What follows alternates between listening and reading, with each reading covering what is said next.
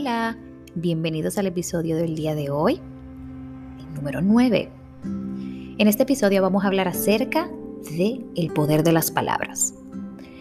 Las palabras son como piedras lanzadas que no tienen freno, ni vuelta atrás y pueden causar graves daños, a veces hasta irreparables. Nuestro lenguaje es un arma que está llena de munición y lista para ser descargada en cualquier momento, haciendo víctimas a las personas que más amamos. En este episodio quisiera hablarte un poquito de un estudio que, eh, pues que hice, que leí, que me impactó mucho con relación a este mismo tema. La palabra de Dios debe convertirse en nuestro lenguaje diario. Es agua que purifica nuestras vidas, limpia las impurezas y renueva los depósitos en nuestros corazones. Esta agua pura y bendecida se va acumulando a su vez. Está disponible para ser usada en todo momento. Contrariamente a lo que sucede cuando nosotros permitimos que sean las malas palabras, los malos pensamientos, la negatividad, incluso la maldición, los que se acumulen allí, y sean usados para destruir a quien esté a nuestro alrededor. Jesús alguna vez compartió con sus discípulos de lo que contaminaba, que lo que contaminaba no era lo que entraba por la boca, sino lo que salía de ella, en Mateo 15, 18. Hoy en día las presiones financieras, laborales, la rutina y demás altibajos diarios nos llevan a nosotros a dejar de lado la lectura de la palabra de Dios y por ende a llenarnos de preocupaciones y amarguras que terminan por convertirse en esa peligrosa munición que será disparada a la mínima provocación, dejando como resultado corazones heridos, estimas lastimadas, relaciones quebrantadas, por mencionar solo algunas. Hoy te invito a reflexionar en la gran importancia de tu salud emocional, de tu familia, de tus amigos, de la estabilidad tan necesaria para sobrellevar los retos del día a día. Tanto tu familia como tú merecen que día a día te purifiques con la palabra de Dios y llenes ese depósito con la verdad, el amor, el cuidado, la bondad, la paciencia que vienen directos del corazón de Dios y son una reserva poderosa para edificar, fortalecer y levantar a tu familia para la gloria de Dios. Actualmente vivimos en una época donde uno de los valores más elogiados es el derecho de decir lo que queremos. Cada opinión tiene el mismo valor, esté o no basada en la verdad. Nuestras palabras se usan como espadas para atacar a otros y justificarnos a nosotros mismos. Y si te ofendes por mis palabras, pues es tu problema. La lengua es poderosa. Con ella es sumamente fácil dañar, pero tan difícil, tan difícil es sanar las heridas que las palabras pueden causar. Recuerdo una vez escuchar a una mujer decir que el Señor nos dio dientes y labios como frenos para detener el daño que somos capaces de producir. Sin duda, debemos ser cuidadosos con nuestra lengua.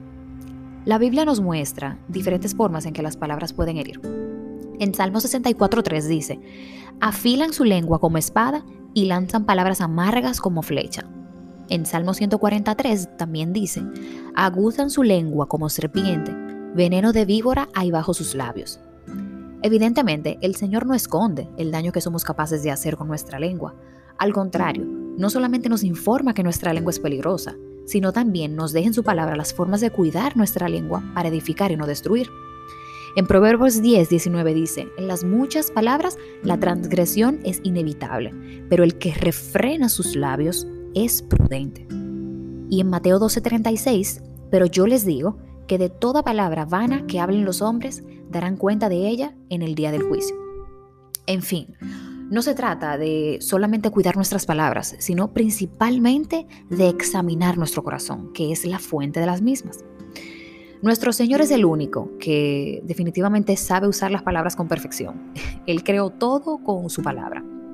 La palabra de Dios crea, mientras nuestras palabras muchas veces destruyen. Interesantemente, la palabra hebrea usada para decir en Génesis, cuando Él estaba creando el mundo, es amar. Es la misma palabra usada en el Salmo 33, 9, que dice, porque Él habló, o sea, amar. Él amó y fue hecho. Él mandó y todo se confirmó. Para los creyentes de habla hispana, la palabra en hebreo amar es un buen recordatorio de la razón de la creación de Dios, mientras nuestra palabra amar en español significa algo muy diferente. Al menos el sonido de la misma puede ayudarnos a recordar que Dios nos creó porque nos ama y porque Él mismo es amor. Él no nos necesita, pero nos ama. y nos dio vida en su Hijo Jesús para salvarnos de la ira de Dios y del pecado que muere en nosotros mismos. Santiago también nos da una advertencia sobre la lengua. Dice, con ella bendecimos a nuestro Señor y Padre, y con ella maldecimos a los hombres, que han sido hechos a la imagen de Dios. De la misma boca proceden bendición y maldición. Hermanos míos, esto no debe ser así. Santiago 3 del 9 al 10. Nuestras palabras deben ser usadas para amar y no para destruir. Los cristianos deben ser reconocidos por su amor, primero para con Dios y luego para con otros. Nuestras palabras deben ser usadas para ayudar, sanar, enseñar, edificar y de mayor importancia para proclamar las buenas nuevas de Jesús. Antes de hablar, debemos preguntarnos, ¿lo que voy a decir edifica? ¿Pueden estas palabras causar daño?